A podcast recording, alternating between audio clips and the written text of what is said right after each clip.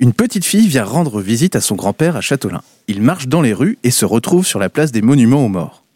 Tiens, c'est qui tous ces gens dont le nom est écrit sur les pierres, grand-père? Ce sont les noms des soldats morts à la guerre. Les pierres sont des monuments aux morts. Celui-là, il a le même nom de famille que toi, grand-père? Bien sûr, tu vois, c'est ton arrière-grand-père. C'était le père de mon père, mon grand-père en fait.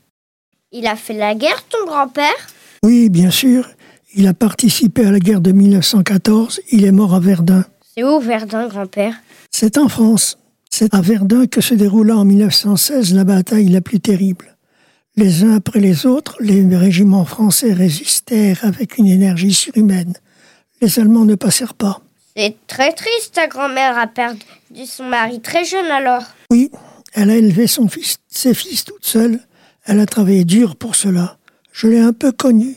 Et je me souviens que tous les dimanches, elle descendait de sa maison et marchait vers le cimetière pour y déposer des fleurs sur la tombe de son mari. Oh, cela me rappelle la poésie que j'ai apprise à l'école.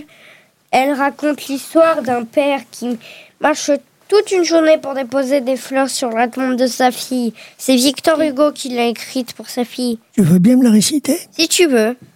Demain dès l'aube, à l'heure où blanchit la campagne, je partirai. Vois-tu, je sais que tu m'attends. J'irai par la forêt, j'irai par la montagne.